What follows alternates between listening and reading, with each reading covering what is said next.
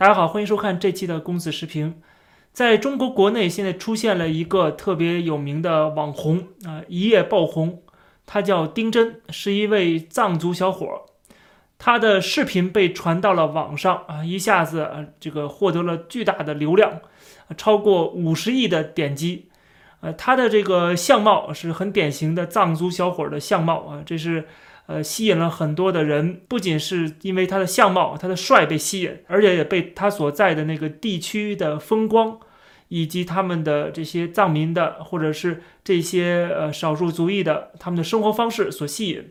呃，所以说他所在的这个地方是四川的甘孜，具体的地方叫做理塘。理塘这个地方在这个携程上面的搜索。也超过了百分之六百，很多人都特别向往啊，很喜欢这些地方，想去这些地方旅游，因为这些地方风光秀丽啊，没有那么多的这个商业化的痕迹。很多人并没有概念，并不知道理塘是什么地方。很多人可能以为这个地方是西藏，实际上它是属于四川省的藏族啊所生活的地方，实际上是跨省的，不光是在西藏，在青海、在四川啊都是有藏区的，这些地方都是。藏族人所生活的达赖喇嘛所谓的大藏区，虽然很多人对这些地方很向往，觉得这些地方是旅游景点，啊，从这个丁真淳朴的目光中啊，也能感受到这些地方的人民的朴实。但是很多人，甚至包括这个丁真在内啊，他本人在内，可能都不知道的是，他们这个族裔，包括这个丁真的祖上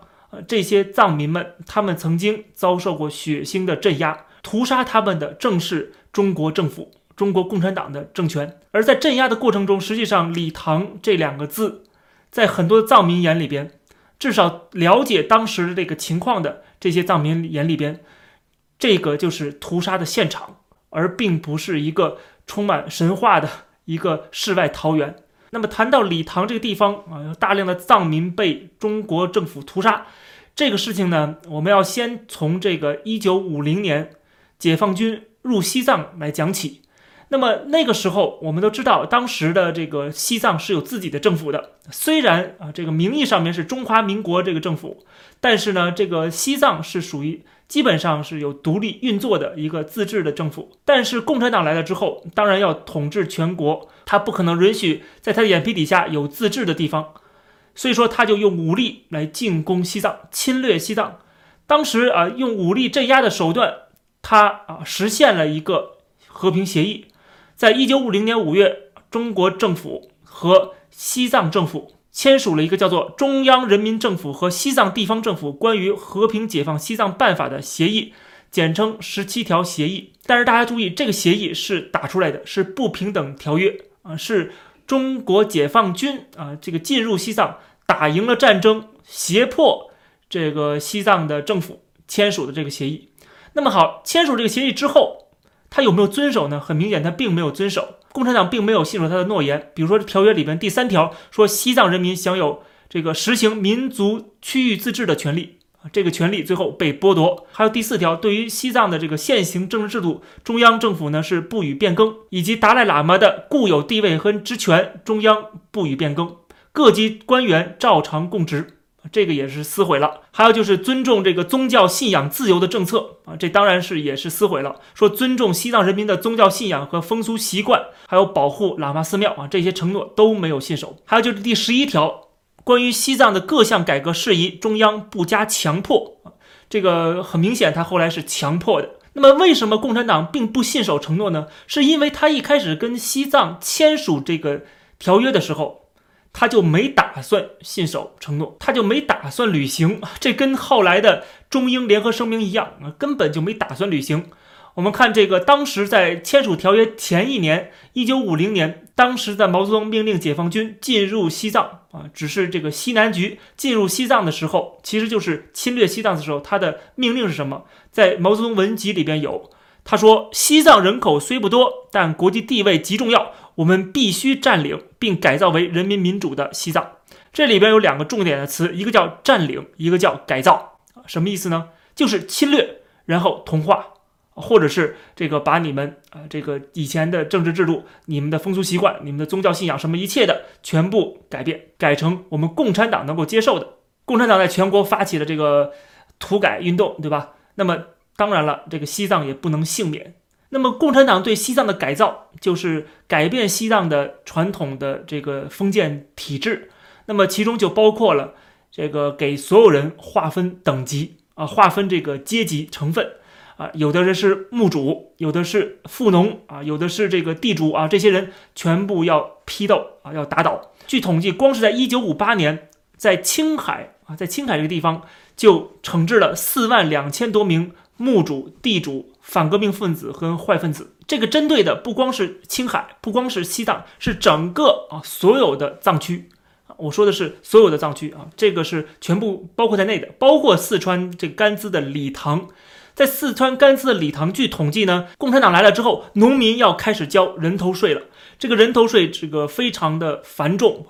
那么，一九五三年的时候，李唐要求这个人民啊征粮是九万斤，到了一九五四年就提高到了二十万斤啊，从九万斤到二十万斤，仅仅一年之后，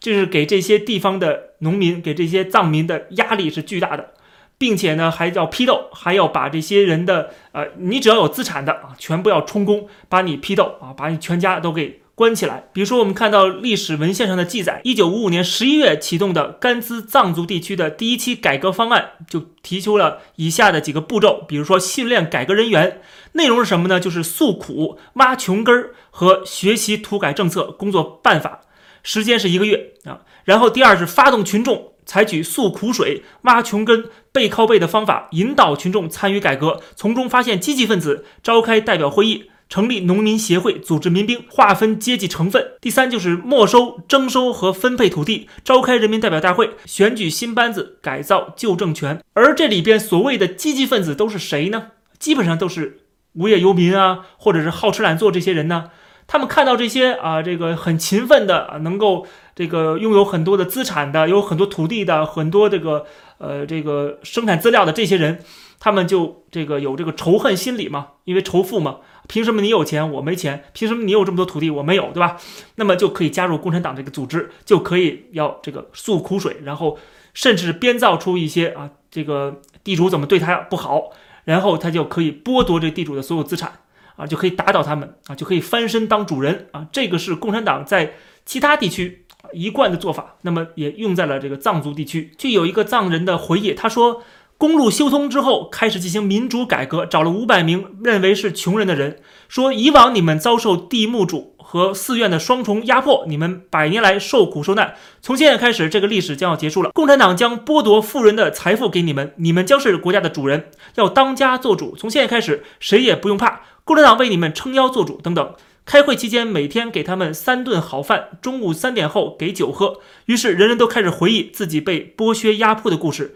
当五百人情绪激昂之后，就分配他们到小县啊。这时候，他们的手段已经非常恶劣、残忍了，对一些人随心所欲的打骂。这就是共产党一贯的手法：煽动一部分人啊，煽动这些人的仇恨、阶级仇恨啊，这个对贫富差距的仇恨，然后开始打土豪分田地了。然后这个挑拨离间啊，有一些地方比较有名望的人啊，这些人可能会维持秩序。很多人觉得这些人是比较公正的啊，比较有权威的啊，会尊重他们的意见啊，就不会去闹。那么共产党的做法就是挑拨离间啊，让这些人在这个当地臭名昭著。本身他是一个乐善乐善好施的一个人，比如说在当地很有名望的，就要把他搞臭啊，然后。把他的资产剥夺，甚至让他成为阶下囚，这样的话，整个这个地方就一盘散沙了，就好利用了啊！共产党就可以控制这些人了啊，就可以控制当地的整个的这个政权了。所以，共产党做法就是要进行解构啊，把当地的这个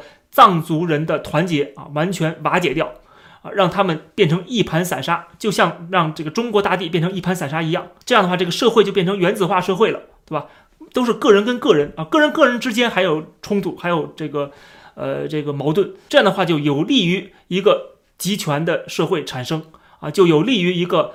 当权者啊可以控制这个地区。所以说，这又是共产党在这些地方的做法。那么在这个过程中啊，就是杀害了非常非常多的人，其中有一些人进行了反抗。那么被无情的镇压啊，血腥的镇压，而这些反抗的人大多数基本上都是普通的藏民，只是他们的这个枷锁太沉重了啊，只是他们对这个今天共产党的这种做法，剥夺他们的资产啊，然后让他们这个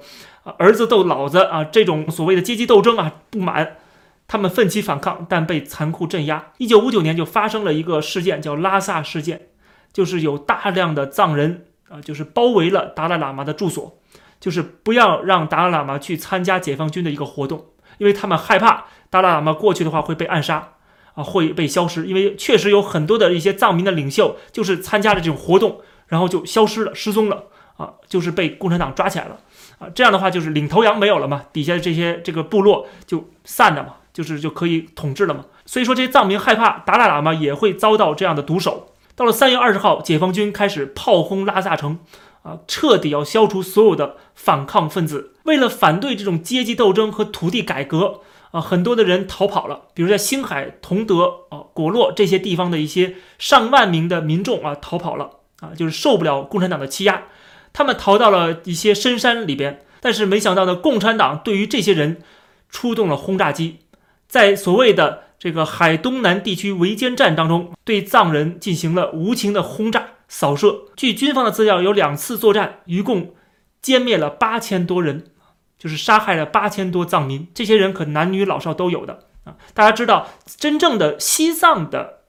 这个西藏政府所控制的真正的职业军人只有三千人左右啊，其他人都是普通人啊，都是普通藏民，他们是没有办法的情况下才拿起枪来抵抗共产党的这样的欺压、这样的剥削，来维护他们过去所享有的一个安宁的生活，以及他们自己的。呃，风俗习惯跟宗教信仰。据统计，在一九五八年到一九六一年之间，有很多的地方，包括星海、同德、果洛这些地方，十八岁以上到六十岁以下的所有成年男子全部被抓走了。他们的老婆、孩子和父母永远都没等到他们。他们被共产党抓走之后，大部分在路上就死了。在一九五八年的六月，还发生了一个叫科生托洛滩战役，也就是黄南自治区，是在甘南。马曲县和这个青海河南县交界的地方，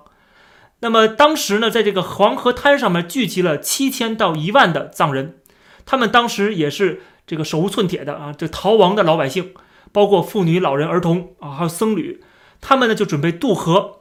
到这个甘南地区，没想到这些人被解放军包围，打了整整一天啊，比如说在这个中铁沟。当时解放军动用了飞机和大概六个团的兵力，打死的全部都是逃避灾难的牧民、农民、僧人。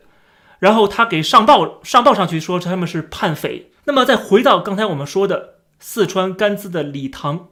当时理塘有一个非常著名的理塘寺啊，这个理塘寺就是被解放军轰炸。当时毛泽东是使用了斯大林刚刚交给中国的四架。图四远程重型轰炸机啊，使用了极速炸弹，轰炸了理塘、巴塘和襄城的寺院。光是在理塘寺的战役中被杀害的藏人就有两千多人。如果你今天让我去理塘、去理塘寺参观旅游，我会想到的是那两千多英灵，呃，在环绕着理塘寺，并不是一件。很让人舒心的事情啊，或者是放松心情，或者是这个呃能够感受空灵的事情，并不是这样。那些所谓的去西藏去洗涤心灵的人，他们啊，我觉得基本上是因为无知才去洗涤心灵啊。去那地方洗涤不了什么心灵，只会感受到痛苦。我觉得真正有良心的人去到那些地方，只能感受到痛苦。在拉萨的事件之后呢，当时毛泽东说了一句话，他说：“总算等到了政治上的主动。”什么意思呢？就是。共产党一直在等这一天，一直等不到啊！进行了土改，然后杀害很多的藏人领袖，然后颠覆西藏本地的他们的这个信仰和他们的生活方式，然后给他们这么带来这么多的压迫啊，这么多的改变之后啊，西藏终于反了，终于受不了了。这个时候，毛泽东非常开心啊，觉得终于可以全部消灭他们了，终于有借口了。其实这种想法今天再次在香港重演，对不对？啊，这些人去冲击了立法院，太好了，终于可以镇压他们了，可以动手了，可以有国安法了，对吧？就是这样的嘛，就是压迫你，压迫到这个极限的时候，你在反抗的时候，啊，终于找到借口，可以把你们全部消灭掉了。这就是共产党过去一直以来的一个呃思路，而且他几十年到今天一直没有变过。因为在共产党的眼里边，杀害多少人都不算事儿啊，因为他们认为权力是大于一切的。这个枪杆子里出政权，杀害多少人、死多少人都是不重要的，重要的是什么？重要的是我能够控制，我能够在这地方实行我的政策，我能够一言九鼎，我能够一党独大，而且是这个永久执政，永远掌握最高的权力。这个是一个马克思列宁主义政党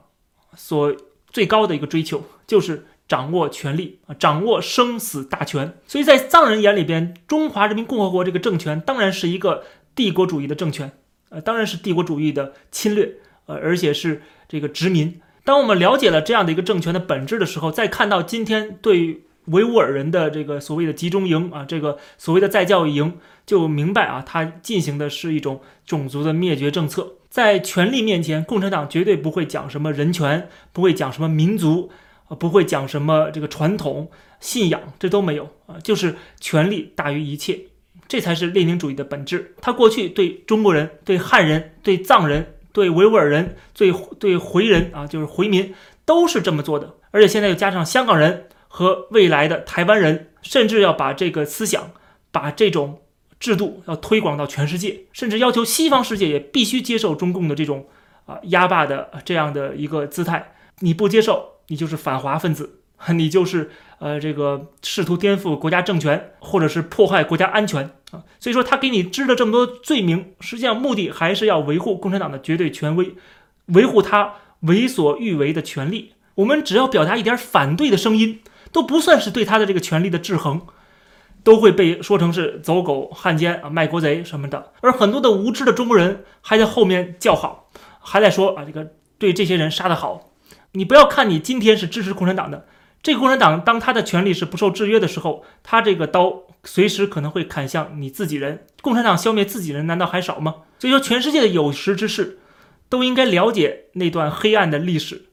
都应该明白今天我们面对的这样的一个政权是一个什么样的本质。这是我看到在国内这么火的这个网红丁真和李唐，呃想到的引申出来的一些想法啊，跟大家分享一下。那么关于西藏这段历史，特别是一九四九年之后的历史，呃，我推荐两本书，是由李江林写的《一九五九拉萨达赖喇嘛如何出走》，以及另外一本书叫《当铁鸟在天空飞翔：一九五六到一九六二青藏高原上的秘密战争》。这个铁鸟的意思就是解放军使用的苏联的轰炸机啊，因为藏族人从来没见过什么是飞机啊，看到天空上这个呜呜响的这个东西啊，不知道是什么。就给它起名字是一个铁的鸟啊，没想到这个铁鸟掉下来的是杀害他们、屠杀他们的炸弹。这期的节目就跟大家先聊到这儿，感谢大家收看这期的公子视频，啊，别忘了点击订阅这个频道，而且我开通了会员的功能啊，大家可以加入会员来看我那些读书的节目。谢谢大家，我们下期再见。